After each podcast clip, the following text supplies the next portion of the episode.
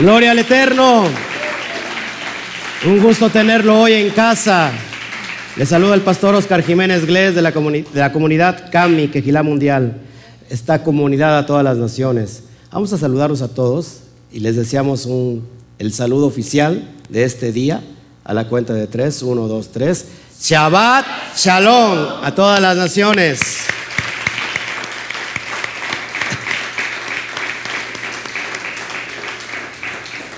Como que creo que está ahí parpadeando algo, ¿no? como que se fue la luz de repente, ¿no vieron? Espero que, le, espero que el Eterno nos deje con esta transmisión. Bueno, seguimos en esta carta. Esta carta nos habla mucho sobre la cuestión de lo que está por venir, del tiempo del regreso del Mashiach. A, todos los que estamos aquí, esta carta es una carta de esperanza. Todo, Nadie nos puede robar la esperanza. ¿Cuál es la esperanza que tenemos nosotros como creyentes? A ver si, si, usted este, entiende esto. ¿Cuál es la esperanza que nadie nos puede robar como creyentes? ¿Cuál será la esperanza? La resurrección. ¿Sí? Entonces vamos a ver históricamente quiénes no creían en la resurrección. ¿Se acuerdan?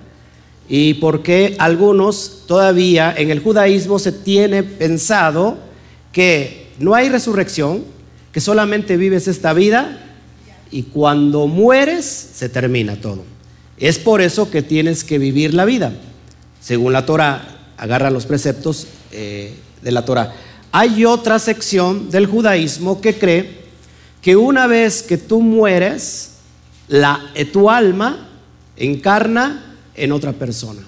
Y así es por generación en generación, que tú tienes todo lo que hiciste en la vida, si se le conoce como el tikkun, la reparación. Entonces, si tú hiciste mal en, en una vida, lo que viene más adelante, tienes la oportunidad de reparar lo que hiciste mal en la vida pasada. Ahora, ¿cómo que sí, amén? ¿No les digo? Me, voy como el condorito de veras aquí para atrás. A ver, fíjense. ¿Eso dice la Torah? Si no, imagínense, dice Pablo, comamos, bebamos, porque mañana moriremos. La Torah, todo lo que es, por, sobre todo, en el, acuérdense, eh, la resurrección lo habla en los cinco libros de Moshe. ¿Sí o no? La resurrección. No, no lo habla. No lo habla al menos directamente, pero hay muchas referencias. Por eso hay un grupo literalista que solamente creía en los cinco libros de Moshe y no creía en la resurrección. Ojo aquí. Pero hay un libro que inclusive, un Sefer, que inclusive dicen algunos que todavía es más antiguo que Bereshit. ¿Alguien sabe cuál? ¿O qué Génesis? Voy a, voy a tomar los dos términos, sobre todo porque hay personas nuevas aquí que mucha gente pues, a veces no sabe el contexto, para que vayamos entendiendo. Hay otro libro, otro Sefer, que dicen que es más antiguo que Génesis, que el propio Génesis, que Bereshit. ¿Se acuerdan cuál es?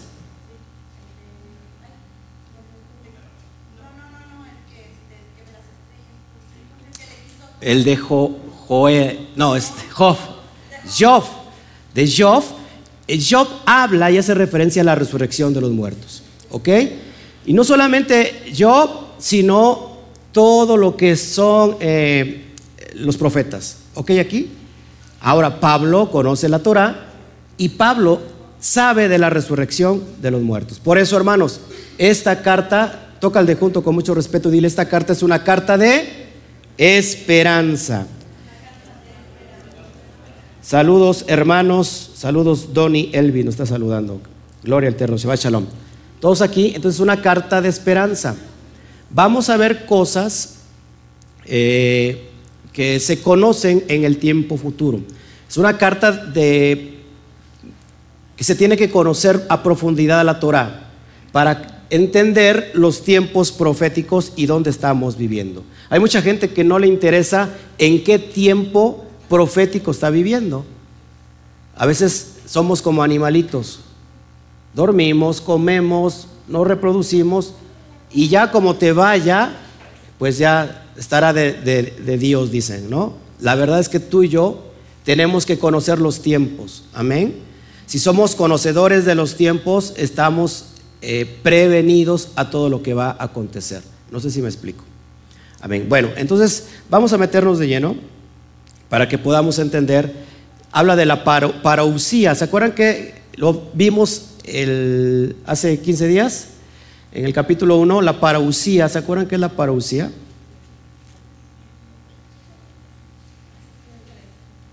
El regreso, el regreso de alguien eminente, el regreso de alguien excelente. ¿Quién es el que va a regresar, hermanos?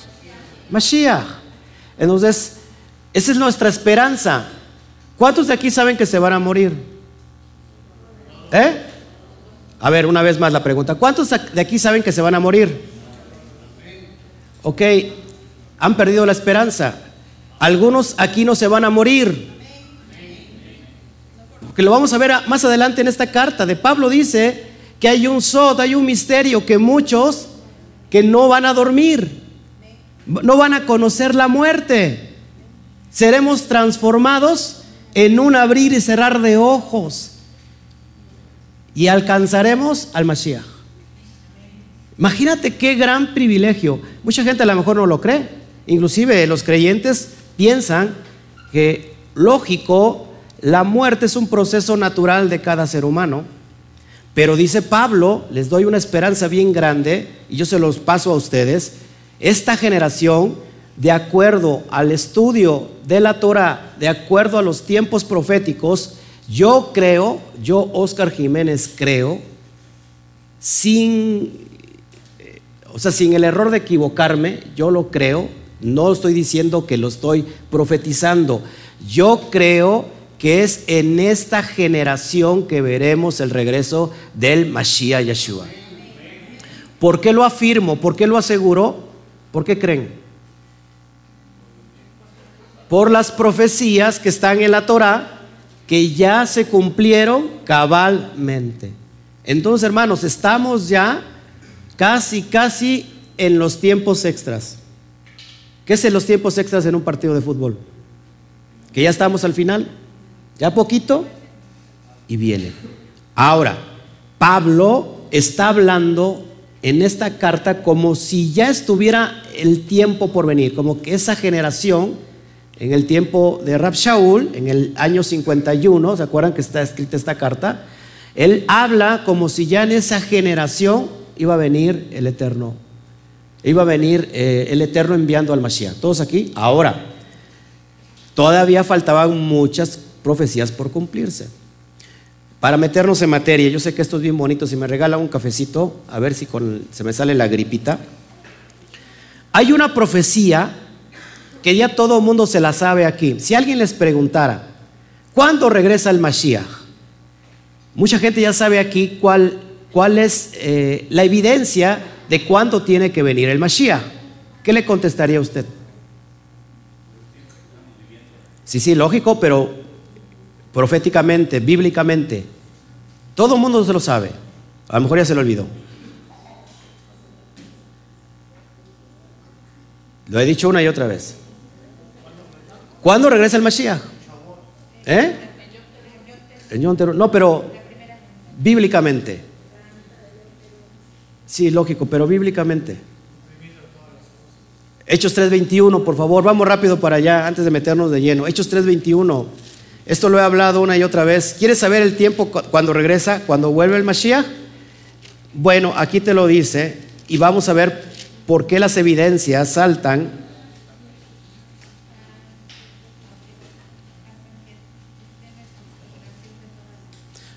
Veintiuno diecisiete, vamos a leerlo. Gracias. Vamos a mandar a hacer unas tacitas con la nueva imagen, ¿qué les parece? ¿Eh? ¿Ok? Qué ánimo, ¿eh? Me voy a predicar mejor a otro lado. porque Dice, dice, dijo Mashiach que nadie es profeta en su propia tierra y tiene razón, ¿eh? Eso tiene razón. Menosprecian. Hechos, capítulo 3, versículo 17. Vamos a leer del 17 al 21, por favor. Es muy importante entender los tiempos proféticos. ¿Qué, a ver, qué característica tenía el judío Daniel? ¿Y qué característica tenían sus amigos de Daniel? En tiempo de Nabucodonosor, que eran conocedores de los tiempos. Ser conocedor de los tiempos, hermanos, no es otra cosa que ser estudiante de la Torah, del Tanaj, de la ley y los profetas, para poder entender y aplicar los tiempos en los tiempos que estamos viviendo cuando se cumplen las profecías. ¿Qué pasó ahí? Se, se, este, se recargaron ahí. Ok. Entonces, hermanos, si nosotros conocemos los tiempos es que estamos estudiando la ley y los profetas. Amén. Es necesario entender los tiempos. ¿Qué estoy haciendo en este momento? ¿Qué creen que estoy haciendo yo en este momento? Profetizando. Sí, estoy profetizando, pues estamos aplicando la profecía para este tiempo. No necesariamente tiene que ver con, ay, este, a ver, eh, yo te profetizo lo que ha de venir a tu vida. No, no, tiene, no tiene que ver, el, el énfasis no es en eso, el énfasis tiene que ver en aplicar la profecía para los tiempos que estamos viviendo. ¿Todos aquí? Vamos a leer entonces desde el 17, por favor, hasta el 21, para que lo puedas tú checar ahí con, en tu Torah, en tu Biblia, en la Brit Hadashah, en el Nuevo Testamento. Dice, mas ahora hermanos, sé que por ignorancia lo habéis hecho, como también vuestros gobernantes, es decir, dieron muerto al Mashiach. Pero Elohim ha cumplido así lo que había anunciado por boca de quién? De sus profetas, que su Mashiach había que padecer. Es verdad que la profecía habla de que hay un Mashiach que tiene que padecer. Claro, ¿dónde lo vemos? ¿Eh? ¿Dónde vemos el, el Mesías sufriente? Isaías 53.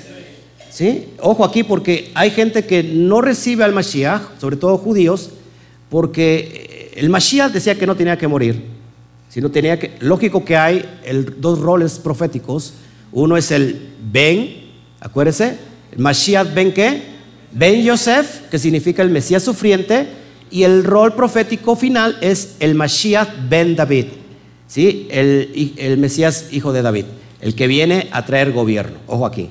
Dice, lo leo una vez más el 18, pero Elohim ha cumplido así lo que había antes anunciado por boca de sus profetas que su Mashiach había que padecer.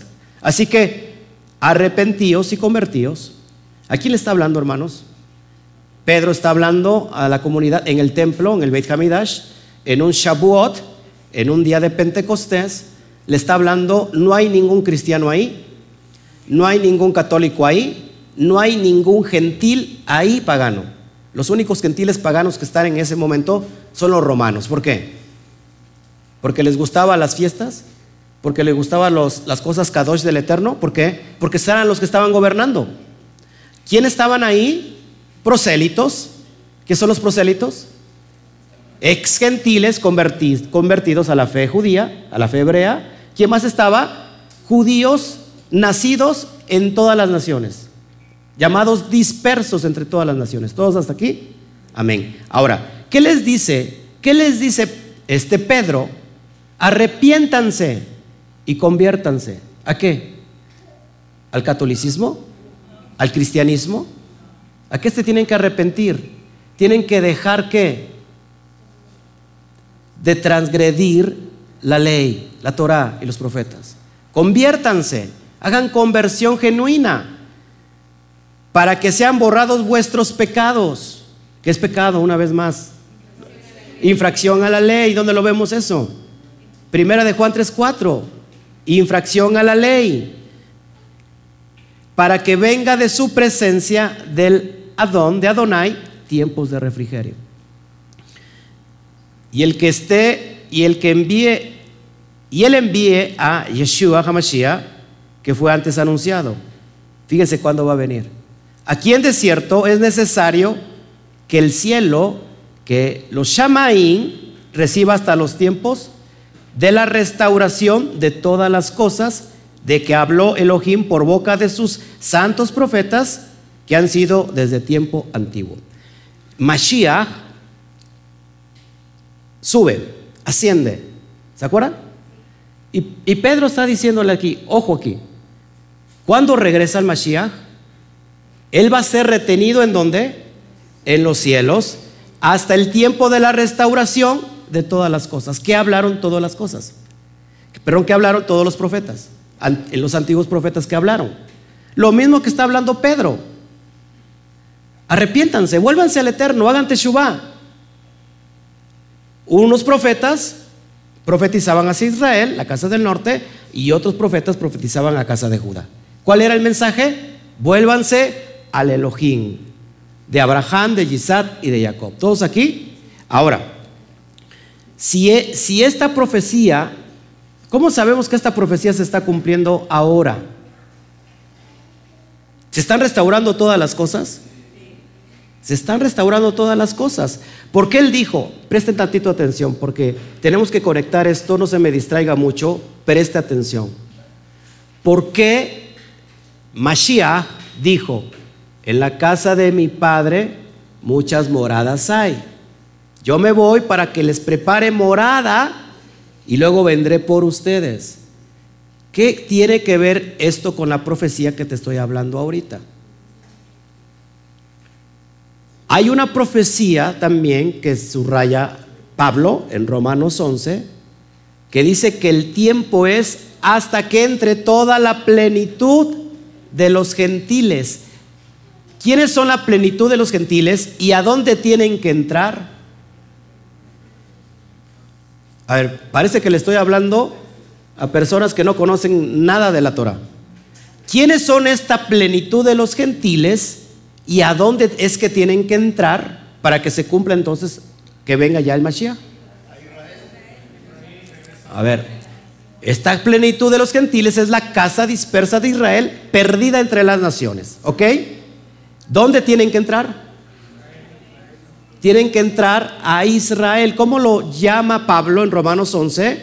El olivo natural. Tiene que estar injertado el olivo silvestre, lo, aquellos que se perdieron, que perdieron su identidad, tienen que estar conectados ahora en el olivo natural. Jeremías 11 nos dice quién es el olivo natural. Es Israel. Amén. Ahora, si te das cuenta, todos los, que, los profetas profetizaron en la antigüedad que el pueblo regresara al Mashiach. Cuando se da el cumplimiento de que todas esas tribus empiezan a volver a regresar, la parábola del hijo pródigo, que lo vemos en, los evangelios, no es otra cosa que esta profecía que se tiene que cumplir antes que el Mashiach venga. Y ya se está cumpliendo ahora mismo con, nosotros. Se nos ha regresado Sofonías 3.9, la pureza de labios. ¿Cuál es la pureza de labios?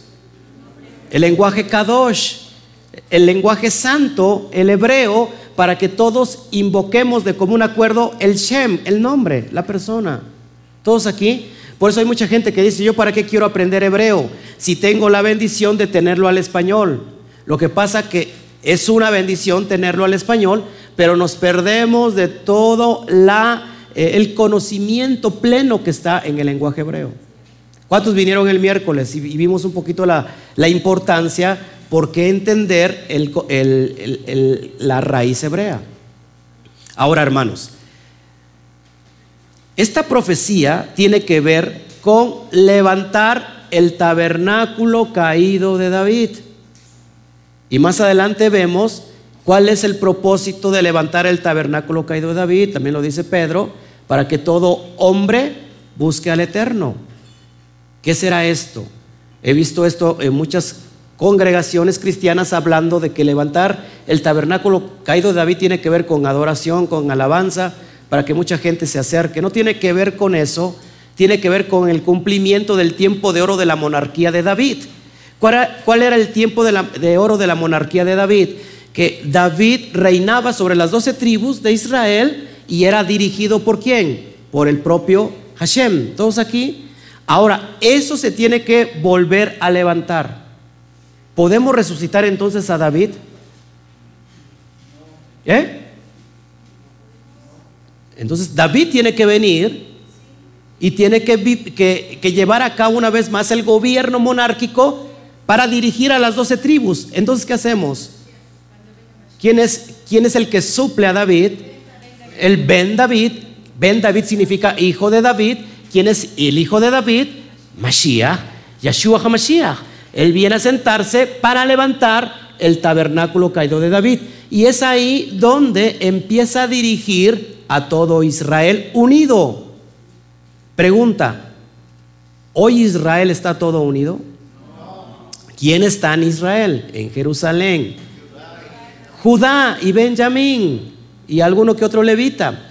Pero falta que se una la unificación de las doce tribus. Lo que está usted viendo es parecido al cótel. En el cótel, en el muro de los lamentos que vemos en Jerusalén, todo judío por la mañana hace sus oraciones. ¿Y sabe cuáles son las oraciones?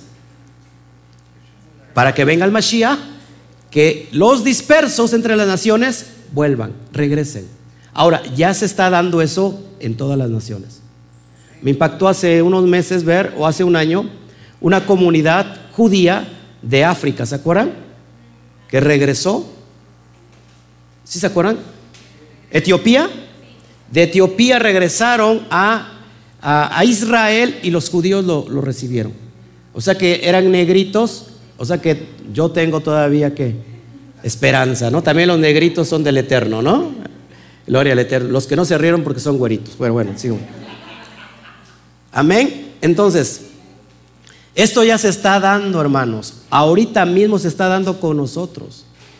¿Cuántos de ustedes les pasaba por la cabeza la palabra Shabbat, por ejemplo. Ni sabíamos que era el Shabbat.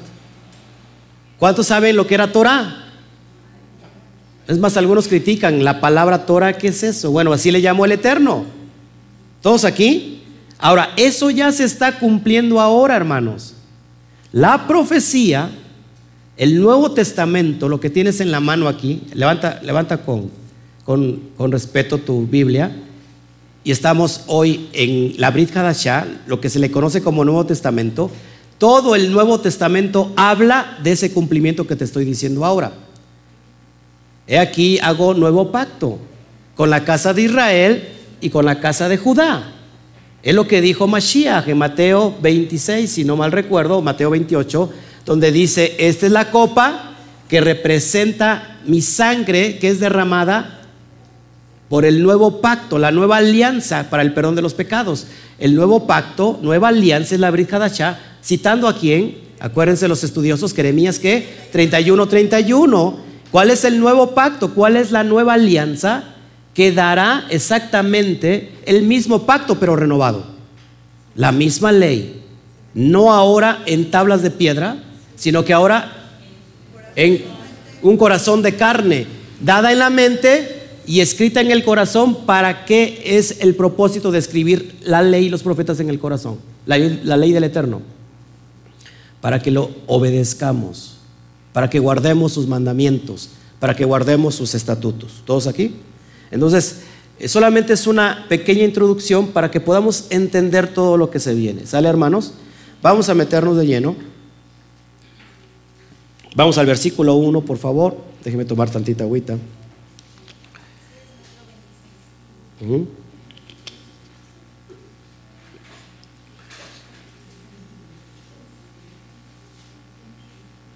Dice, porque vosotros mismos sabéis, Ajim, hermanos, que nuestra visita a vosotros no resultó vana. ¿Se acuerdan la palabra vana o vano en el hebreo? La palabra tou, tou significa algo que es vano, algo que no tiene ningún propósito.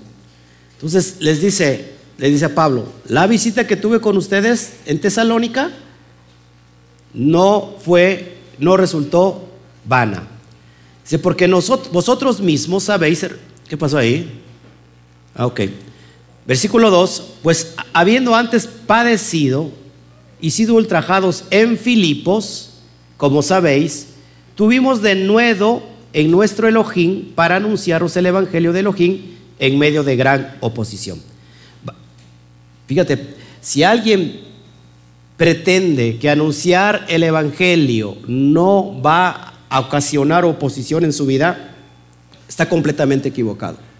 Anunciar las Besorot, ¿qué es el Evangelio? Las Besorot, las promesas de redención, lo dije en el primer capítulo, el 5, siempre lo, lo sigo diciendo. ¿Qué es el Evangelio? Sí, sí, lógico, pero ¿qué es el Evangelio en sí? ¿Qué es el Evangelio?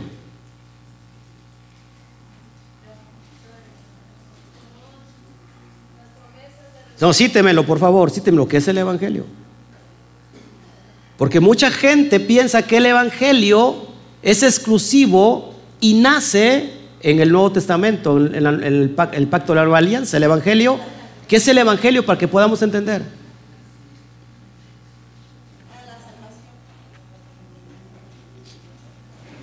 Shabbat Shalom, Freddy Manuel nos manda saludos, gloria al Eterno. ¿Qué es el Evangelio? Eso lo estudiamos en el, primer capítulo, es posible que se les haya olvidado. Porque todo el mundo dice las buenas nuevas. ¿Quién no aprendió que son las buenas nuevas? Pero ¿qué es el Evangelio en sí? ¿A qué cita las, buenas nuevas? Sí, sí, lógico, son promesas de redención dadas a Abraham, Isaac y Jacob. Pero, ¿qué es en sí el Evangelio? Hay una cita que podamos nosotros checar que nos diga qué es el Evangelio? No, pues lógico que hay, pero ¿cuál es? Imagínense que alguien vaya usted a evangelizar y salga usted evangelizado. Espéreme, le voy a hablar a mi pastor. Oiga, pastor, aquí tengo un problema con un incircunciso filisteo. ¿Qué es el Evangelio?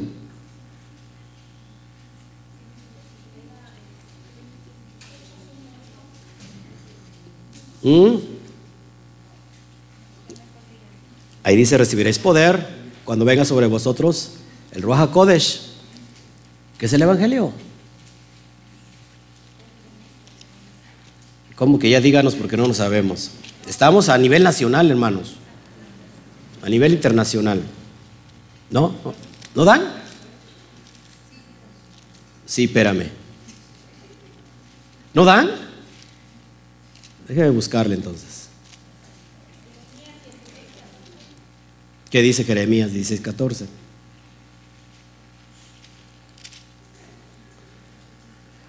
A ver, hermanos, a ver, Ivancito, a la Inita. No. Imagínense que vayan ustedes allá. ¿Cómo es? Ya ni digo el nombre, ¿no? Pero que y a ver qué es el Evangelio. Eso es lo tenemos que tener en cuenta como número uno. ¿Qué es el Evangelio?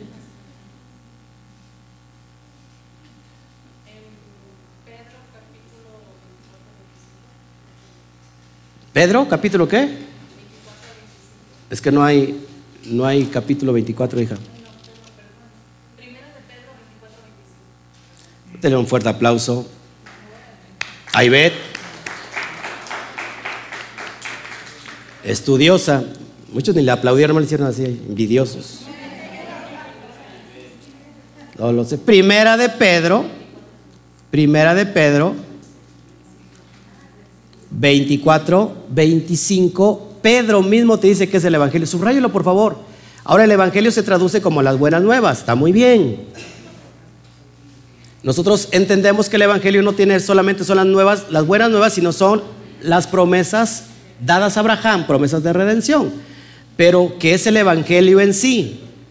Mucha gente sale a evangelizar y dice yo soy evangelista, pero será evangelista porque no conoce qué es el Evangelio en sí.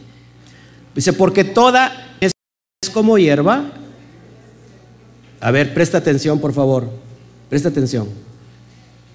Estamos leyendo, subráyelo, por favor, cómprense un,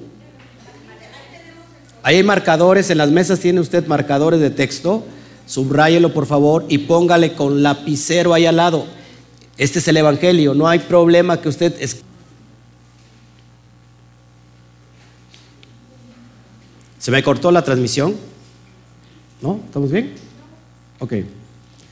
Dice así, porque toda carne es como hierba y toda la gloria del hombre como flor de la hierba, la hierba que se seca y la flor se cae, mas la palabra de Adonai permanece para siempre y esta es la palabra que por el Evangelio os ha sido anunciada.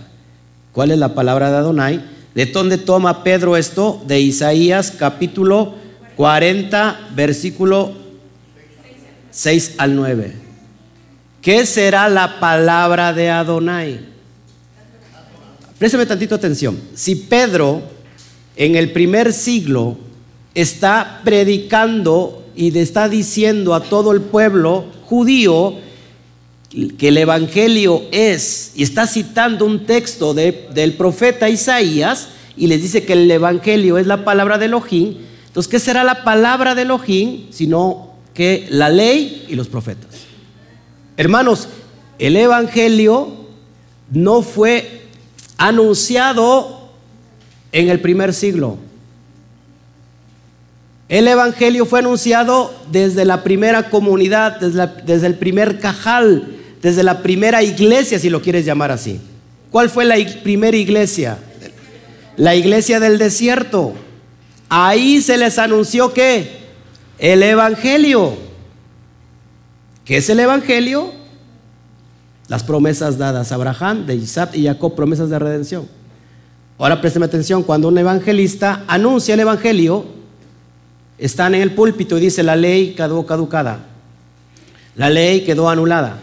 ¿Estará predicando el Evangelio? Claro que no. ¿Dónde tenemos las promesas de redención? En la ley y los profetas. ¿Todos aquí? Seguimos entonces. Una vez que ya entendemos qué es el Evangelio, ¿qué, encontró Pablo? Una gran ¿qué? Oposición. ¿Se acuerdan en el, en el pasaje de Hechos 16, 19 al 24? ¿Qué acontece ahí? Y en el, y en el pasaje de Hechos 17 al 19, ¿se acuerdan que va, bueno, voy a, voy a buscar el texto en Hechos.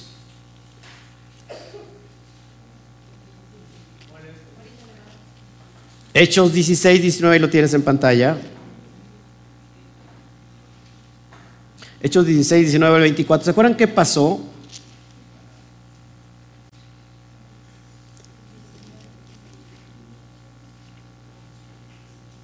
Iba caminando Pedro, Pablo, a la oración, ahí en, ahí lo, ve usted en Tesalónica, en Filipos, iba caminando y le sale una muchacha que tiene un espíritu de adivinación, ¿se acuerdan? ¿Se acuerdan? Y daba voces. ¿Qué decía esta, esta niña? Que era tomada por un espíritu de adivinación. ¿Decía verdad o decía mentira? Decía verdad. Estos hombres son siervos del Elohim Altísimo, quien nos anuncian el camino de la salvación. De hecho, el Evangelio tiene que ver con el camino de la salvación. El camino de la salvación es la Torah, la ley y los profetas. ¿Todos aquí? ¿Y qué pasó? ¿Se acuerdan? Entonces, Pablo, ¿qué hace? Quita ese espíritu inmundo de adivinación. ¿Y qué pasa con los que los, los dueños de esa muchacha? Se enojan y lo quieren asesinar. Imagínate qué clase de oposición encontramos ahí. ¿Se dan cuenta? Y, y, vemos en el 17 que alborotan, hacen un gran alboroto también por anunciar el Evangelio. Hermanos, cada vez que nosotros, présteme tantito atención, ¿usted cree que si nosotros decimos la verdad, ¿cree que el sistema no lo resiente? Claro, ¿qué pasa que cuando tú anuncias el Evangelio y no hay ninguna resistencia? Estarás diciendo la verdad, ¿verdad que no hay ninguna resistencia? Pero ¿qué pasa cuando dices la verdad? Todo el sistema se viene para abajo. Ayer que estábamos denunciando a quien prohibió la circuncisión, que fue este rey pagano sirio, ¿se acuerdan?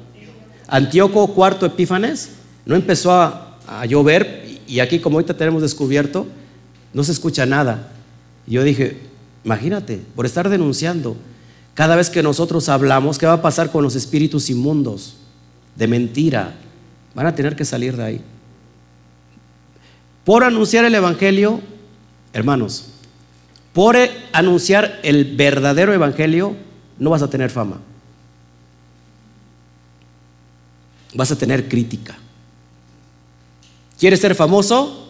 No anuncies la verdad. Puedes anunciar la verdad mezclada con mentira. Y te va a ir muy bien, vas a tener muchos seguidores.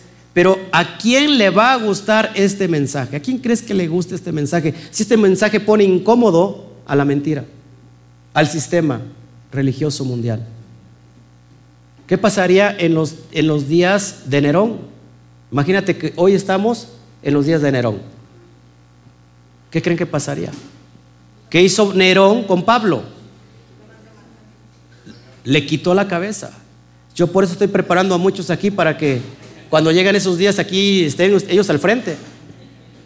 Yo voy a estar en mi búnker, ahí dirigiendo y ahí, les voy a estar aconsejando. Ya puse la mira sobre varios. Seguimos. Entonces, siempre que decimos la verdad va a haber una oposición. ¿Cuántos se han desanimado por venir a la verdad? ¿Han encontrado oposición? ¿Poquita o mucha? Mucha. Hay gente que de plano piensa, ¿estaré en lo correcto? Porque desde que llegué, como que me han salido mal todas las cosas. Cuando estaba en otro camino, en otro lado, me salía muy bien todo. ¿Estaré correcto?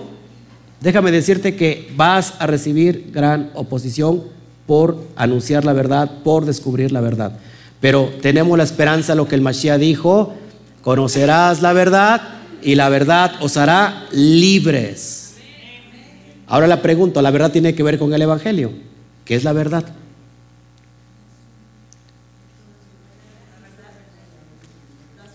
Apúntelo, Salmo 119, 160, esa es la verdad. El Salmo eh, eh, dictado por David dice que la suma de tu palabra, esa es la verdad. La suma de tu palabra, esa es la verdad. ¿Qué pasa, hermanos? Como enseñaba yo ayer, si tomo un texto en el Nuevo Testamento y lo divorcio del Tanaj, de la ley y los profetas, ¿será la verdad? ¿Será la verdad? No, porque la verdad tiene que ver con qué? con la suma de tu palabra. ¿Cuál es la suma de tu palabra? Todo el Tanaj. Y yo, y la Brit Hadash es continuación de lo que el Padre habló. ¿Se acuerdan cuando le dice a Timoteo eh, Pablo? Porque toda la palabra es inspirada por Elohim y es útil para redarguir, para enseñar, para corregir, para instruir en justicia. Ahora, hermanos, cuando Pablo estaba hablando, no existía los libros compilados del Nuevo Testamento, que es lo que existía en el primer siglo que Pablo hablaba. Los rollos de la Torah, los rollos de la ley.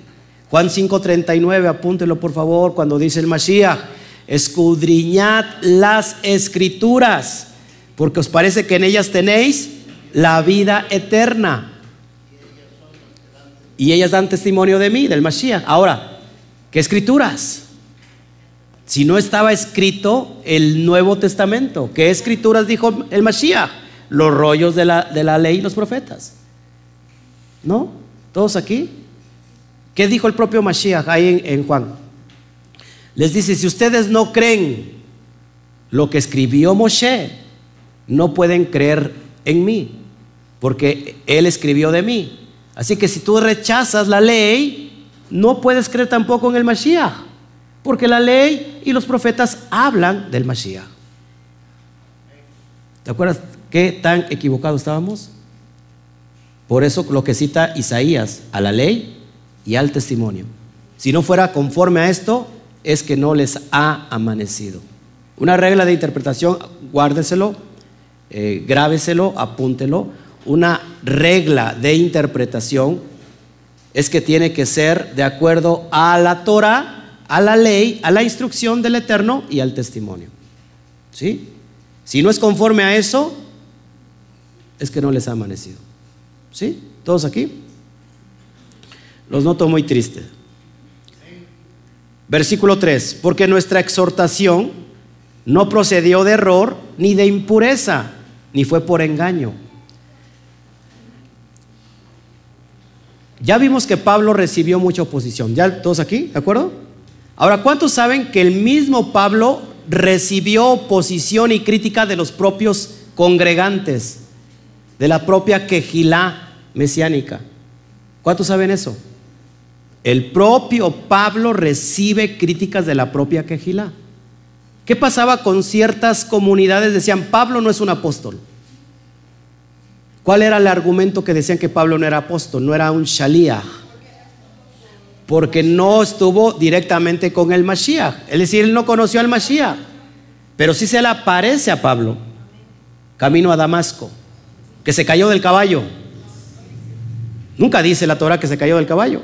Nunca dice la brica de que se cayó del caballo. Ahora, hermanos, si el propio Pablo recibe críticas por anunciar la verdad, ¿quién somos tú y yo para no recibir críticas? Mashiach lo tienes ahí de ejemplo. ¿Recibió críticas? Muchas críticas. ¿Qué te digo? ¿Crees que el propio Adonai, Yahweh Tsebaot, recibió críticas de su propio pueblo? Muchas veces. Se cansó cuando dijo, mi pueblo ya van diez veces, diez veces que me que me critica, que me maldice. Ahí les va la destrucción. No entrará ninguno de esta generación a la tierra prometida. Hasta que todos se mueran. Y, de corbata me paso a traer también a Moshe. Y a Aarón.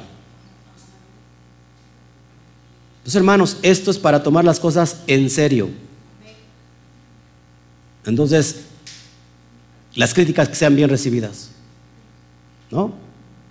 Seguimos adelante. Entonces, dice Pablo, la exhortación no presidió de error, ni de impureza, ni fue por engaño. Entonces, él hablaba lo que está escrito. Cuando nosotros hablemos lo que está escrito, hermanos, no hay engaño. Pablo mismo dijo, ¿se acuerdan a quién les advierte? ¿A qué comunidad le advierte que no hay otro evangelio? A Gálatas. Les dice, hey Gálatas, ¿quién los embrujó? Capítulo 3. ¿Quién los embrujó? Insensatos. ¿Quién los embrujó? Venían bien. ¿Cómo dieron entrada al engaño? En Gálatas 1 dice, no hay otro evangelio. Si viene un ángel del cielo y les anuncie otro evangelio que yo no he anunciado, sea este anatema, sea maldito. Porque no hay otro evangelio, lo vuelvo a repetir. ¿Y cuál es el evangelio que predicaba Pablo? Increíblemente la gente no sabe que es el mismo evangelio que predicaba el Mashiach. ¿Y cuál era la prédica del Mashiach? Arrepentíos y conviértanse. Arrepiéntanse. ¿Y cuál era la, increíblemente no lo sabe, el, el, mismo mensaje que Mashiach predicaba era el mensaje de Juan el, inmersor, Juan el Bautista. Arrepiéntanse. Es el mensaje. Y lo que dice Pedro, el, mensaje, el evangelio es la Torah. La palabra de Elohim, que no se seca, permanece para siempre. ¿sí? Tomada del profeta Isaías. ¿Todos hasta aquí? Entonces, hermanos, así que si alguien les viene a predicar otro evangelio, sea anatema. Te vengo a predicar un evangelio de la prosperidad. ¿Estará mal la prosperidad, hermanos? No. Lo que está mal es que te digan que ese es el evangelio. Claro que el Eterno bendice y prospera. ¿O no? ¿O quién no quiere aquí la prosperidad? En Deuteronomio 28, Deuteronomio 29 pone los, la bendición y la maldición, la vida y la muerte. Él prospera. ¿Qué pasa si tú cumples con lo que Él te dice? Serás bendito en todas partes, hasta en tus bestias, en tus vacas. Se multiplicará tu, la, remesa, todo lo que tienes ahí va a venir a expandirse. El Eterno es un Elohim de qué? De prosperidad, de bendición. Pero hay ovejas no, perdón, lobos rapaces vestidos de ovejas que lo único que quieren es sacar dinero, dinero, dinero, dinero, dinero. Y la gente está feliz que le estén robando y le sacando el dinero.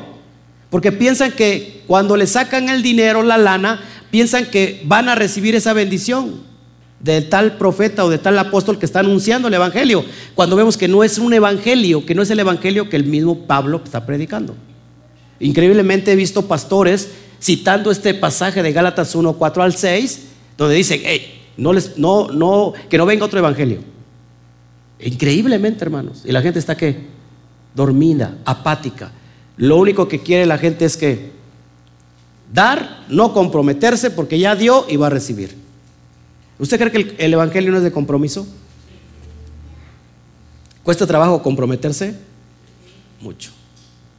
Pero eso trae una gran bendición. Amén. Versículo 4. Sino que según fuimos aprobados por Elohim para que se nos confiese, se nos confiese, confiase el Evangelio, las Besorot, así hermanos, no como para agradar a los hombres, a su rayo eso, por favor. Es impresionante. No para agradar a los hombres, sino a quien tienes que agradar. A Elohim que prueba nuestros corazones. Ojo aquí, ¿eh? Que cuando el mensaje está comprometido con las personas, con las personas que te van a oír, hermano, ese evangelio no precede del eterno. Créeme que vas a desagradar a los hombres. El Evangelio incomoda. ¿O no, hermano Toño? No, usted me vino a evangelizar y ¿qué pasó? Terminó incomodado porque el Evangelio incomoda, ¿no? Y oye, mire, está tan cómodo. Come y come, dice, hermano. Él aplica lo que dice la Torah, el que, el que no trabaje, que no coma, pero él trabaja mucho, yo soy testigo, entonces por eso lo, mantenemos bien llenito, bien vará, bien abundante, para que rinde. Entonces, hermanos, el Evangelio no es para agradar a los hombres, todos aquí. ¿Qué es lo primero que, tú te, que, te pasa cuando tú llegas y predicas la verdad? Y anuncias a tu familia la verdad. ¿Qué te dicen? Ah, qué padre, siéntate, ay, que a ver, un cafecito, un cafecito es, a ver, sígueme contando. ¿Qué normalmente te dice la persona? Ya te perdiste, ya te volviste judío. Ya, vamos a orar por ti toda la congregación. Que salgas de ese mal camino perverso, cuando los que están metidos en el mal camino son otros. Amén. Cuando alguien te diga que eres judío, ¿qué contestaría usted? Yo no soy judío, pero brinco daría que fuera yo judío pero soy israelita. Y el padre me llama Efraín y me dice, tú eres mi primogénito. El primogénito mejor. Ahora, pregúntenle, cada vez que le hagan una pregunta, usted tiene que contestar con otra pregunta. ¿Que eres judío? Respóndale, ¿es malo ser judío? Normalmente la persona te va a decir que sí. ¿Por qué sí? ¿Por qué es malo ser judío? porque los judíos mataron a Jesús. Eso no, es cierto. Millones, dice, miles de, judíos creyeron en el Mesías. Ojo aquí. Cuando le digan, sí, sí es malo ser judío, cíteles Juan capítulo 3 o 4, perdón, donde dice 4.22 que la salvación viene de los judíos. Entonces, si ser judío es malo, ¿para qué quieres la salvación? Mucha gente no sabe que el Mesías nació judío, vivió judío, murió judío y resucitó judío. Y él es judío, sentado a la diestra del Padre. Y si no es judío, no puede venir a, gobernar porque la descendencia tiene que venir de David. ¿Y David es qué? Judío. ¿Qué hacemos cuando no queremos nada judío? El primero que se sale de la Biblia es Yeshua, Jesús. No quieren judíos, me voy. Después, ¿qué hacen los apóstoles? Pues ya salió Mashiach, yo también soy judío. No, no me quieren aquí, me voy. Y después los profetas dicen, ya se fueron los, todos los del Nuevo Testamento, pues somos judíos, nos vamos. ¿Con qué se queda la iglesia? Con nada. Con puro, con un libro solamente de qué? De pura banalidad, de pura emoción, porque no quieren a lo judío. Entonces, el, el eterno, hoy, ahora sí llamado eterno Mashiach, porque ahora es eterno, ¿no? Ya no puede, él ya está en una divinidad con el Padre, ya él, él es judío. Préstame tantito atención. Se siembra. Esto, es muy profundo y espero que me lo, me lo puedas entender. Se siembra una semilla judía entre todas las naciones para darle vida a ese valle de huesos secos. ¿Has visto las, las, las florecitas esas que, que, tienen en su bolsita? Esas plantas, hay una semilla metida en una bolsita. Tiene propósito. Esas semillas con el aire son llevadas, caen a la tierra y qué? Y producen vida. La semilla judía tuvo que morir para darle vida al hermano. Es impresionante. Esto está en la Torah, así tiene que ser. De cierto o cierto os digo que si el grano de trigo no cae y muere, queda solo. Pero si muere, fruto en abundancia dará. Es semilla judía, no podemos nosotros maldecir eso. Amén. Seguimos. El Evangelio es la Torah, efectivamente. Así es. Seguimos entonces, versículo 5. Porque nunca usamos palabras lisonjeras, como sabéis, ni encubrimos avaricia. Elohim es testigo. ¿Qué será palabras lisonjeras? Adulación.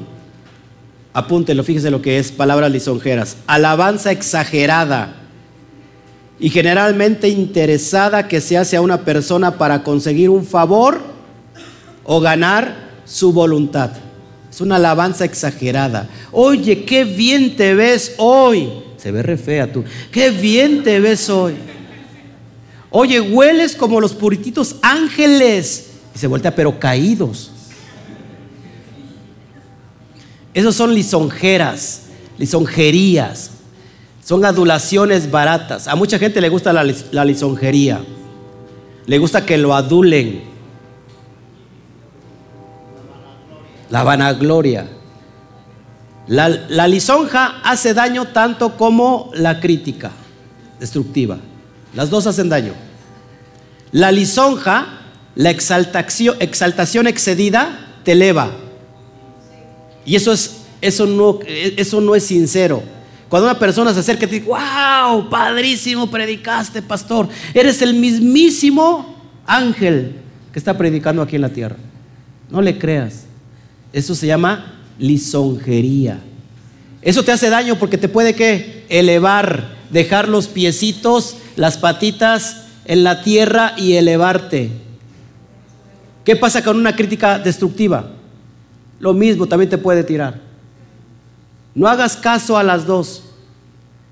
Si viene una crítica constructiva, adelante, eso es excelente. ¿Todos aquí? Entonces no acepte palabras lisonjeras, porque Pablo nunca lo usó. Pablo fue sincero. Versículo 6, ni buscamos gloria de los hombres, subraylo nuevamente.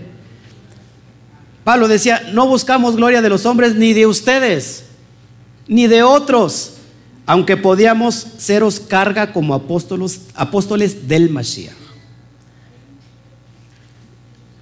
No les soy carga, dijo Pablo a ustedes, porque había cierta comunidad que decía que no era apóstol. No buscamos la gloria de los hombres. Amén.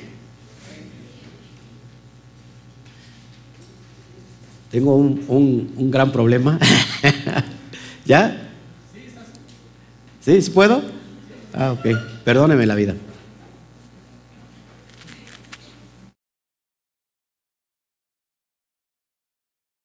Versículo 6, ni buscamos la gloria de los hombres. Amén. ni de vosotros ni de otros, aunque podemos ser, podíamos ser carga como apóstoles del Mashiach.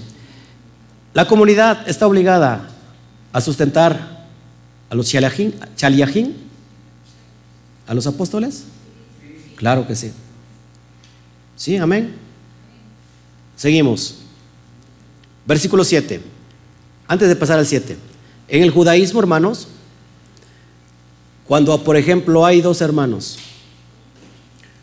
un hermano que se encarga su vida a dedicarse a la Torah, al estudio de la Torah, el hermano que no estudia Torah pero que trabaja está obligado a sustentar al hermano que estudia la Torah.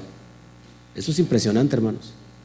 Porque para ellos es una honra que alguien de la familia esté metido en el estudio de la Torah. En el judaísmo, según Gálatas también como lo decía Pablo, que dice, den lo mejor, den lo mejor a, quien los instruye, a quien le está enseñando la Torah. Esto se llama los maestros more, el more, el maestro, porque en el judaísmo, según la tradición, cuando un rabino enseña y hay un talmid, hay una honra tremenda, que inclusive el talmid a la hora, el talmid significa el discípulo, el, alumno, a la hora de la comida, habla antes a su rab, a su rabino, para ver si ya comió. Es impresionante, hermanos, porque él no es digno de meterse alimento si primero su maestro no ha comido. ¿Qué hace? Si no ha comido, lleva comida para el maestro. Amén. Espero en esta semana que todo mi refrigerador esté lleno de comida. Versículo 7. Antes fuimos tiernos entre vosotros como la nodriza que cuida con ternura a sus propios hijos. ¿Cómo fue Pablo? Tierno. ¿Cómo qué? Como nodriza. Mucha, muchas muchas veces queremos quitarnos lo tierno y darles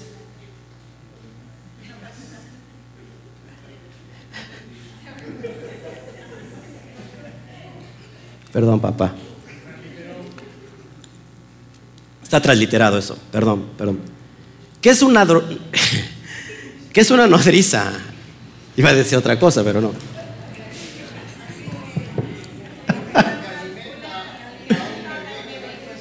Una mujer que amamanta a un hijo que es ajeno.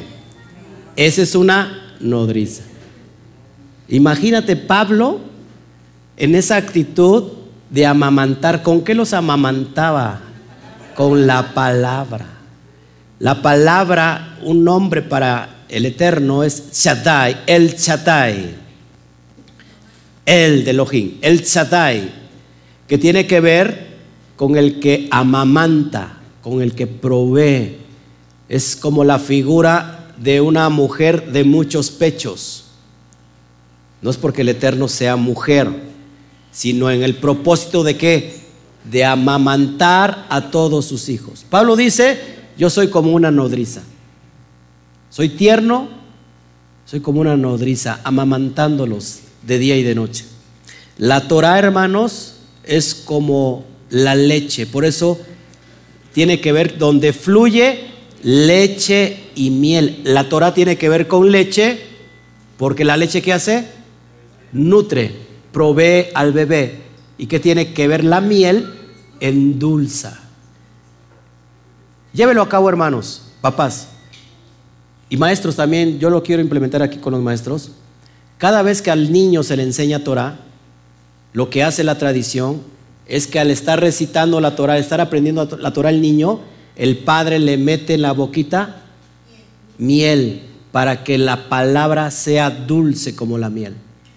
Entonces tenga ese recuerdo que el niño, cada vez que le instruían, la palabra era algo dulce. Hermanos, hagámoslo por favor. No que usted al niño le dice, a ver, aprenda, chamaco, y pum, le jala las orejas y el cocotazo. ¿Cuándo vamos a aprender así? Amén. Entonces vamos a volver a la tierra donde fluye leche y miel. Amén. Versículo 8. Tan grande es nuestro efecto por vosotros que hubiéramos querido entregaros no solo el Evangelio de Elohim, las Besorot de Elohim, sino también nuestras vidas, propias vidas, porque habéis llegado a seros muy queridos. Hermano, cuando alguien está dispuesto a dar la vida por los demás, qué gran entrega. ¿Cuántos de aquí daríamos la vida por nuestros hijos? Todos. Sin excusa. Bueno, habrá un papá egoísta que diga que no. Que se mueran primero él. Que se mueran los feos, toditos, toditos los feos. Para que quede yo como un rey, ¿no? Ok. ¿Cuántos darían la vida por su hermano o hermana de sangre? ¿Cuánto darían la vida por un hermano en la fe? Yo creo que es muy difícil.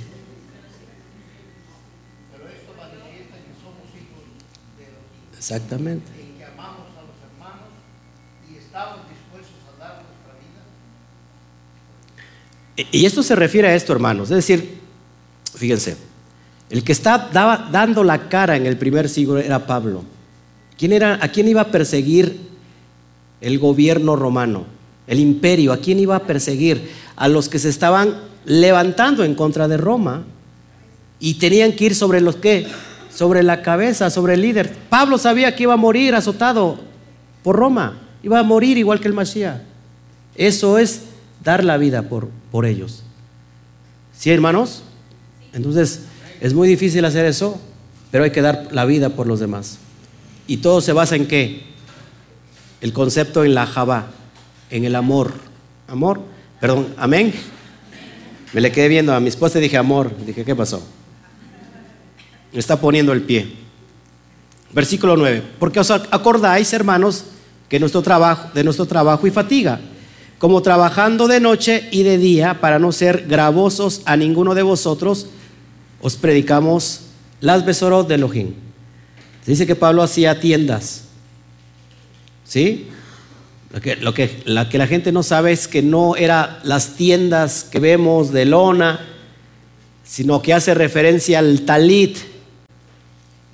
Se puede decir que él hacía talit, mantos de oración. Amén.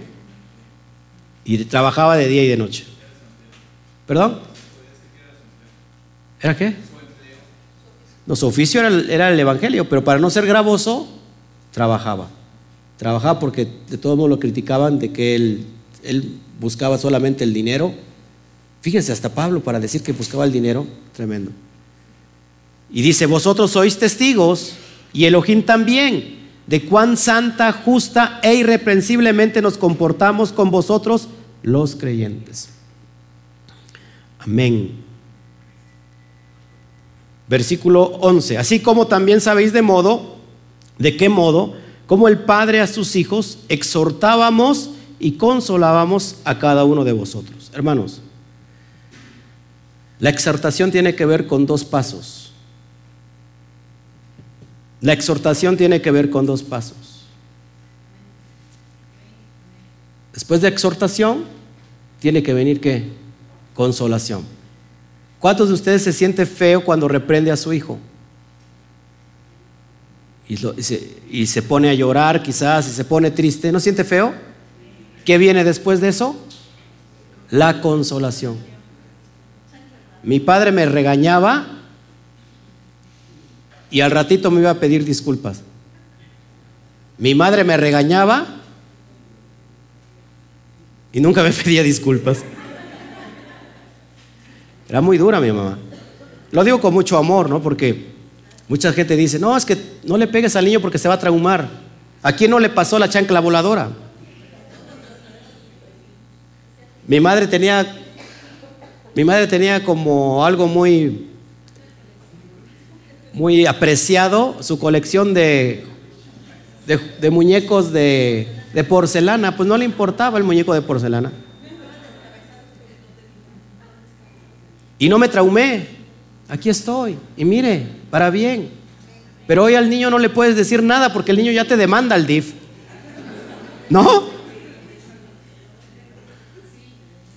Y si no te demanda el DIF, te demanda el abuelo o la abuela, porque así, así es esto. Es bíblico reprender. Ahora, ¿Qué dijo Mashiach? ¿Qué dijo Mashiach? A ver, póngame atención, ¿qué dijo Mashiach? Cuando te den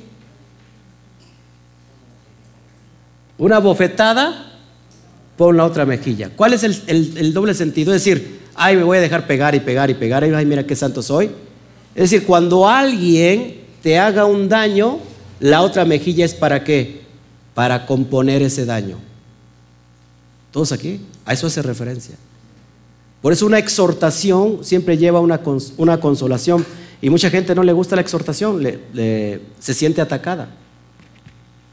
Cuando hay una exhortación es que va a venir que una consolación, como el mismo Pablo lo está diciendo. Así que no nos, no nos alejemos del exhorto. ¿Ustedes creen que el Padre no exhorta directamente a sus hijos? ¿Y después de eso qué pasa? Viene la consolación, viene el romance. Lo que más me gusta es el romance, es la restauración, ¿no? Bueno. Seguimos, a muchos no les gusta esto. Versículo 12. Y os encargábamos que anduvieses como es digno de Elohim que os llamó a su reino y gloria. Ahora, hermanos, vamos a meternos un poquito cuál tiene que ser el comportamiento de los israelitas. ¿Cómo dice que anduviésemos como es digno? ¿Qué será andar dignamente? ¿Qué creen que será andar dignamente ya en estos tiempos? Vamos para Filipenses 4, 1 al 3, por favor. Y vamos a ver lo que es andar dignamente. Todos tenemos que andar dignamente. Versículo 1 de Filipenses 4. Yo pues, preso en Adonai, en el, Adón, os ruego que andéis como es digno de la vocación con que fuisteis llamados. ¿Qué es la palabra vocación? ¿Se acuerdan que ya la hemos tratado? Invitación. Invitación. Es decir, el Eterno nos está invitando a ser parte de Israel por medio de sus pactos. Todos, por ejemplo, ¿qué, qué nos rige hoy en México? La constitución política mexicana. Así como cada país tiene su constitución, se rigen de acuerdo a esas leyes.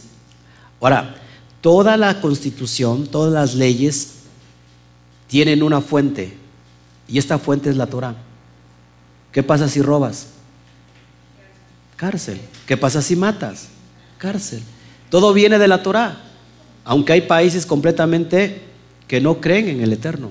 Ahora, nosotros aunque vivimos bajo la constitución política mexicana, tenemos una constitución más fuerte que nos rige. ¿Qué constitución tenemos nosotros que nos está rigiendo? La Torah, la Biblia, ¿sí? la ley y los profetas.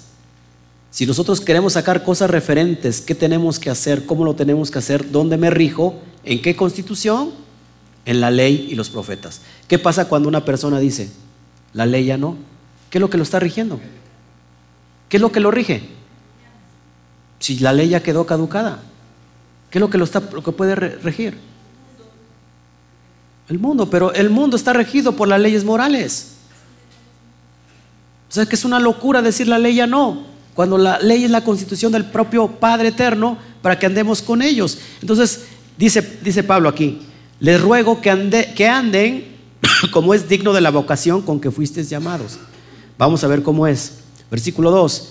¿Con, ¿Con qué? Con toda humildad y mansedumbre, soportándonos con paciencia los unos a los otros. ¿En qué? En amor. Qué difícil, ¿no? ¿Es difícil o no? Con toda humildad y mansedumbre, soportándonos con paciencia los unos a los otros en Ahabá en amor. Versículo 3, solícitos en guardar la unidad del espíritu en el vínculo de la paz, del chalón. Eso es lo que, lo que se tiene que hacer un cuerpo y un espíritu como fuisteis también llamados en una misma esperanza de vuestra vocación. ¿Un cuerpo a qué hace referencia? A Israel, un cuerpo. Israel ya no puede estar dividido. ¿Qué pasó con las diez tribus dispersas? Se dividieron. ¿Entre cuántas divisiones están hoy en día? Entre más de 40 mil divisiones cristianas. ¿Ustedes piensan que el Mashiach vino para eso, para dividir? ¿O vino para unir? ¿Quién es el único que divide? El mismo Mashiach dijo que un reino dividido no puede permanecer, dividido entre sí no puede permanecer. ¿Qué es lo que vino a hacer Hasatán? Dividir y a darles a cada quien su interpretación. Y hoy tenemos más de 40 mil denominaciones cristianas, incluyendo los testigos de Jehová, incluyendo los eh, sabáticos, incluyendo eh, los mormones y todas las demás denominaciones cristianas que existen. Increíble. ¿Cómo, no, nos podemos dar cuenta? ¿No parece? ¿Qué puse?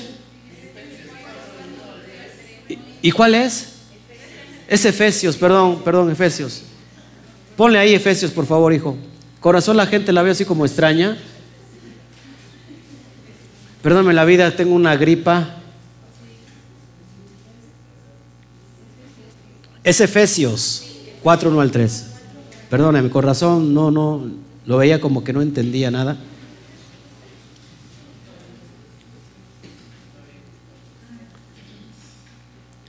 Ahí le puedes poner, por favor, Juanito. Yo sé que es difícil. un mismo cuerpo, un mismo espíritu. ¿Qué significará, hermano Toñito, un mismo espíritu? Un mismo ruaj la, presencia del, del Eterno uniendo.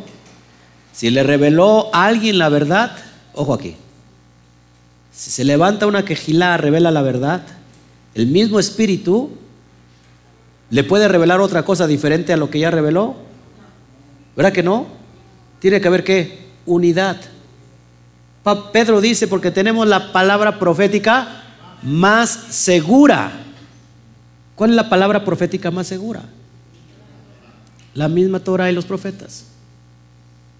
O sea que un profeta cuando te dice, a ver, te vengo a decir la verdad, te vengo a profetizar, y te sale con otro rollo que no tiene que ver nada con la ley, los profetas te estará diciendo la verdad o estará saliendo cosas de su boca. Amén. Entonces ya lo tienen, por favor, en Efesios. Seguimos. Como es digno de que andemos, vamos a el versículo 5 de Efesios, un Adón, una fe y un qué y una tevila. ¿Por qué un Adón? ¿Qué significa Adón? Ojo, ¿qué significa Adón? Maestro, un mismo rabí, Podemos tener otro maestro que nos enseñe otra cosa que no esté escrita y lo que él enseñó. Tenemos, dice Pablo, un solo maestro, un rabí, una misma fe, es decir, una unidad, una emuná, perdón.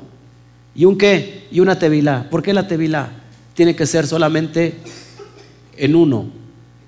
Porque las conversiones que se hacen es de acuerdo a las tevilá, los tevilot, las inmersiones, es de acuerdo al rabino que te bautiza, que te sumerge. ¿Quién nos está sumergiendo nosotros? Yeshua HaMashiach. ¿Podemos nosotros ir a buscar un rabino en especial para que nos bautice, nos haga tevilá? No. ¿Cuál, ¿Cuál, es nuestro rabino? El Mashiach. Seguimos. Otra cita. Ah, no estoy ahí mismo, versículo 6. Un Elohim y Padre de todos Fíjense, un Elohim. Subrayalo, por favor. ¿Sí lo puedes subrayar? Un Dios. No dos. No tres. Un Elohim. Y Padre de todos. El cual es sobre todos y por todos y en todos. Léalo por favor una vez más. Un Elohim, un Dios y Padre de todos, el cual es que sobre todos y por todos y en todos. ¿Se dan cuenta cómo Pablo hace la diferencia? Tenemos un Adón, tenemos un rabí, tenemos un maestro, pero tenemos que un solo Elohim. Seguimos adelante. Segunda de Pedro 1 al 4. Creo que ahí me volví a equivocar, si no me recuerdo. Primera de Pedro 1, 5 en adelante, por favor. Segunda de Pedro. Segunda de Pedro 1 del versículo 5 en adelante. Esto lo estaba yo terminando ayer en la noche con una gripa tremenda. En lugar de ver una esposa, yo me sentía como Salomón, como Shlomo. Ya había dos, tres esposas. Dije, estoy en el paraíso. Dije, no, ya tres esposas, ya. Pero no, era, era por la gripa que tenía yo. Ya después tuve sueños y no le cuento los sueños porque además usted ni le, tiene que interesar lo que soñé. Así que sigamos adelante. Dice el versículo 5, vosotros también, poniendo toda diligencia por esto mismo, añadida a vuestra fe, a nuestra obediencia, a nuestra emunaque, virtud. A la virtud, conocimiento. Al conocimiento, dominio propio. ¿Qué pasa cuando una persona tiene mucho conocimiento y no se domina así solo? ¿Se vuelve qué? ¿Eh? Se empieza a levitar. Cuando una persona tiene mucho conocimiento, se envanece. Hay que tener qué? Dominio propio. Y al dominio propio, paciencia. ¿A quién le hace falta paciencia? A ver, aquí, ¿a quién le, hace falta paciencia? ¿Cuántos les han pedido al Eterno que les dé paciencia? Cuando le pidan al Eterno que les dé paciencia, les va a dar la tribulación para que puedan experimentar la paciencia.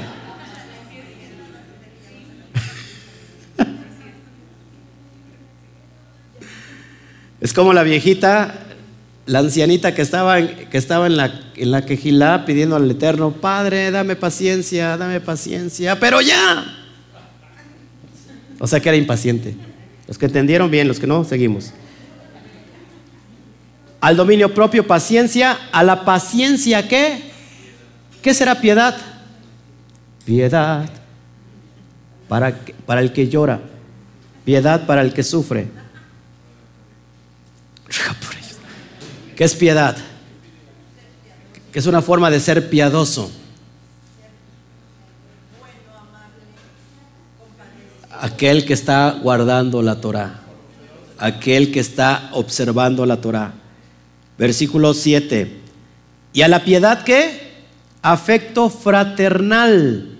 ¿Y al afecto fraternal qué? Ajabá, amor. Amén.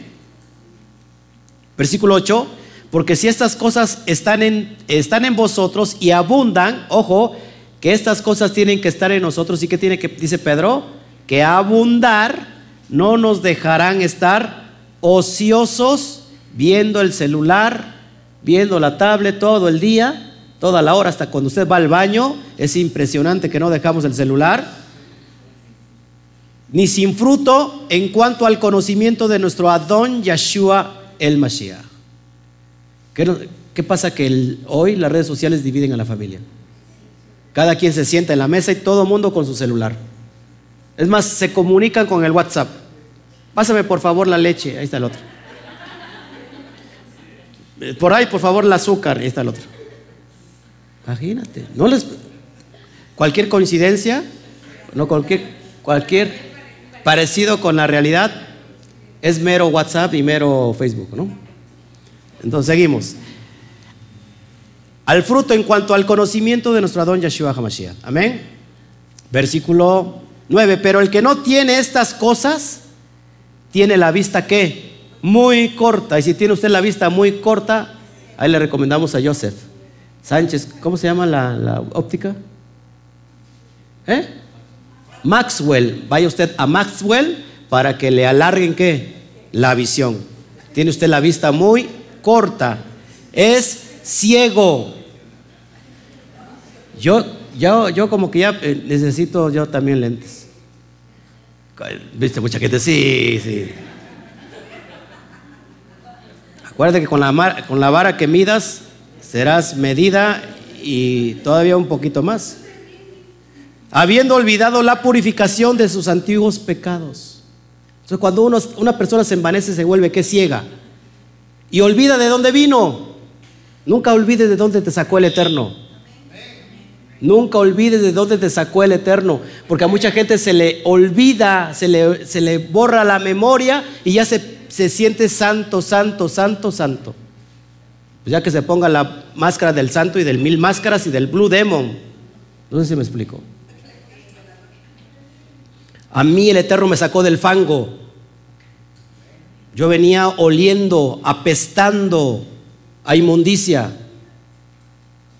ni era ni tomador, ni era ni fumador, ni era drogadicto, pero estaba yo en la inmundicia. Y yo me acuerdo de dónde me trajo el Eterno. Y, por eso tenemos que tener que misericordia por los que están viniendo. Piadosos. Pero si miramos del hombro hacia abajo a las personas que están del otro lado, hermanos, por eso mi mensaje Ojo, mi mensaje no va para aquellos que ya son conocedores de la Torah. Si se da cuenta cuál es mi mensaje, mi mensaje es para aquellos que están del otro lado, que tienen que cruzar como yo crucé. Amén. Versículo 10 de segunda de Pedro, por lo cual hermanos, tanto más procurad hacer firmes vuestra vocación y elección. Ojo hermanos, que fuimos elegidos Dos amenes escucharon. Fuimos elegidos. No por tu cara bonita, no porque tienes talentos, no porque tienes dinero, fuimos elegidos por misericordia, por rajen del Eterno. Bendito sea el Eterno. Esa es, la, esa es la gracia que necesitamos. Fuimos elegidos. ¿En quién? En Israel. Por medio de él, del Mashiach. ¿Éramos dignos? ¿Quién puede decir que yo, ah, yo era digno? Yo nací en sábanas de seda de la marca Kadosh, Kadosh Kadoshin, y nunca tuve ningún pensamiento negativo. No, hermanos, todos venimos de la inmundicia, como el hijo pródigo. Versículo 13. Por lo cual también nosotros sin cesar damos gracias a Elohim de que cuanto recibiste la palabra de Elohim que oíste de nosotros, ¿cómo la recibieron? La recibiste no como, no como palabra de hombres, sino según qué?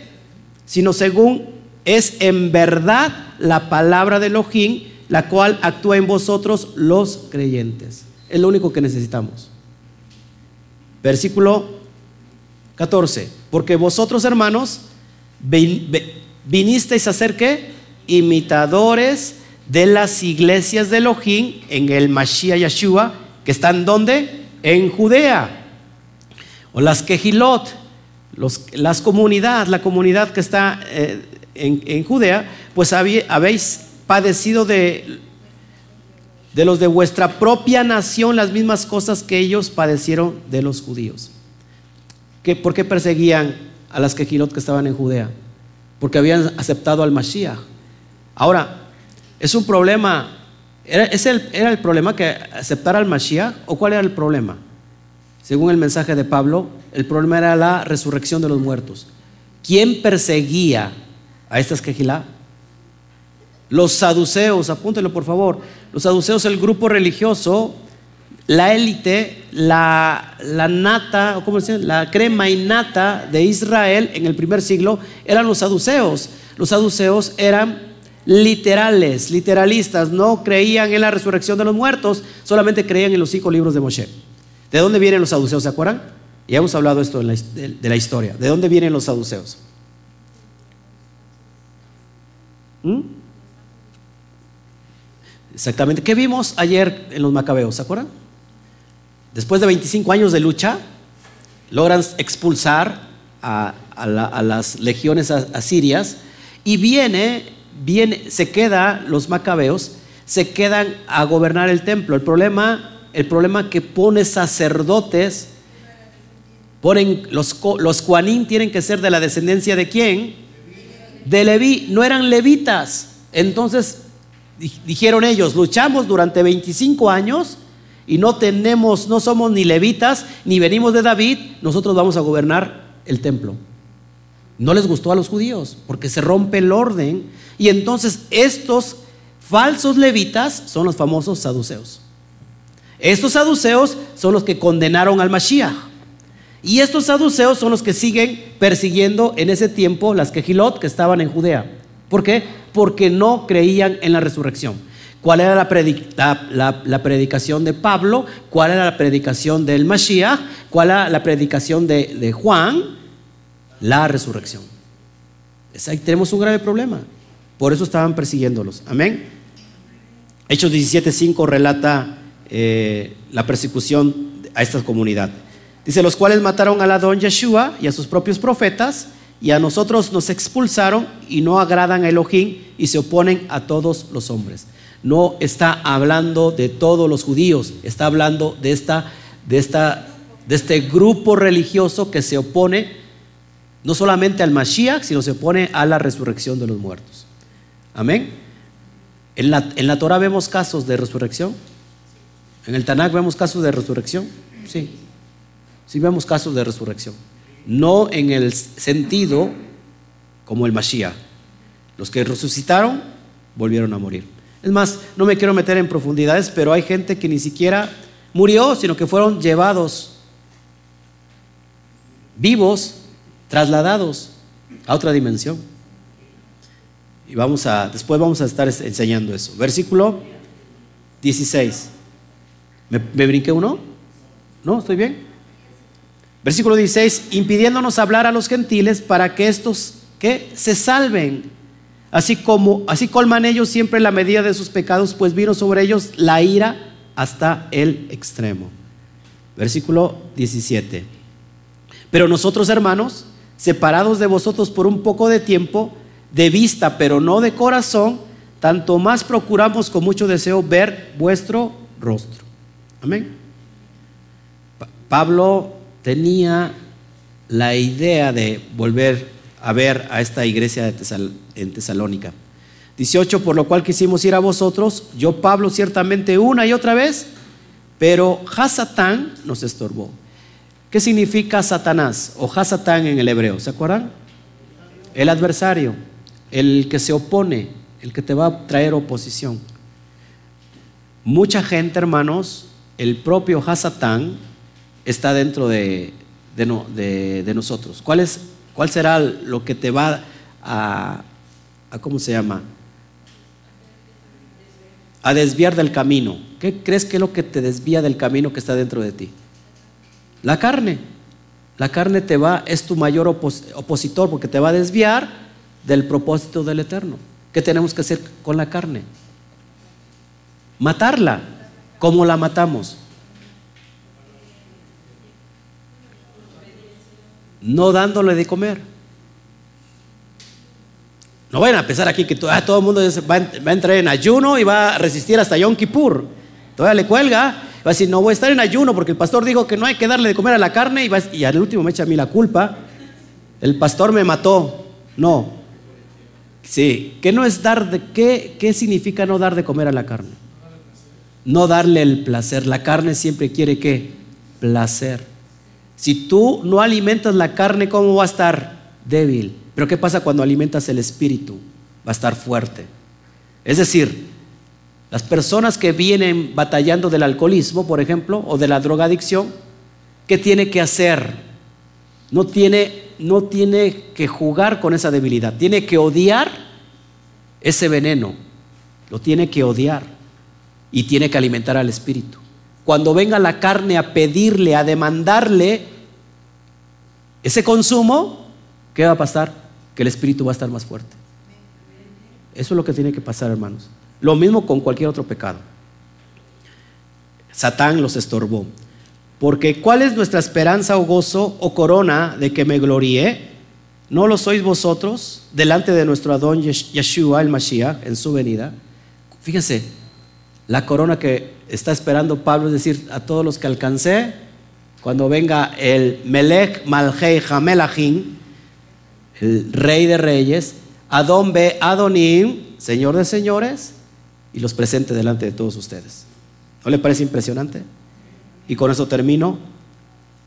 Versículo 20, vosotros sois nuestra gloria y gozo. Hermanos, yo me quiero gloriar y me quiero gozar con cada uno de ustedes. Amén. Que quizás, eh, si el Padre lo permite, en el tiempo de la ciega yo pueda decirle, Padre, te presento a esta quejilá. No sé si sea de poquitos o no sé si sea de muchos, pero mi mayor esfuerzo tiene que ver en alcanzar el que está entre las naciones a ese que está perdido a ese que está extraviado. ¿Qué necesita un extraviado y un perdido? ¿Encontrar qué? El camino. En el hebreo camino es derech. El derech es la Torah, el que te conduce a la bendición del Padre. Entonces, ese es mi mayor anhelo, presentárselos, así como Pablo, y pues gloria al Eterno. Cerramos entonces este capítulo, capítulo 2. No sé si haya preguntas. Tengo la 1.43. ¿Qué tiempo llevamos aproximadamente de, de hora y media? ¿Habrá una pregunta hasta acá? Perdóneme, por favor, si estoy, estoy muy agripado, casi no se nota, pero, pero gloria al Eterno que tiene, tiene el poder. Bueno, vamos a despedirnos entonces y pasamos a las preguntas si lo hubiere. Amén. ¿Sale? Bueno, pues nos despedimos. Gracias a todos por lo que nos están viendo. Gracias, en verdad. Eh, dice el viajero, no es humilde el que predica sin el ejemplo. Así es, así es. Perfectamente de acuerdo contigo. Se tiene que, que predicar con el ejemplo. Lo que se predica se vive, lo que se vive se predica. Así es, toda razón. Creo que este, creo que si alguien dijera yo soy el primer, la primera persona que, cumple con esos requisitos, pues no sería humilde, ¿no? Yo no soy humilde y creo que todos batallamos con esa falta de humildad. Todos batallamos, porque aquel que dijera, ah, yo soy humilde, hermano, es humilde, porque se quiere exaltar a, mí, a sí mismo. Entonces, hermanos, no, todos batallamos con la humildad y gloria al Eterno porque nos estamos transformando día a día. Mientras más nos acercamos a la luz, ¿qué va a pasar? Acá hay una luz. Yo estoy un poco lejos de la luz, no se notan las imperfecciones en mi rostro. Pero cuando la luz se va acercando, se va acercando, se empieza a notar todas las imperfecciones que tengo, porque la luz va a dar, eh, va a sacar a flote todo lo que está en oscuridad.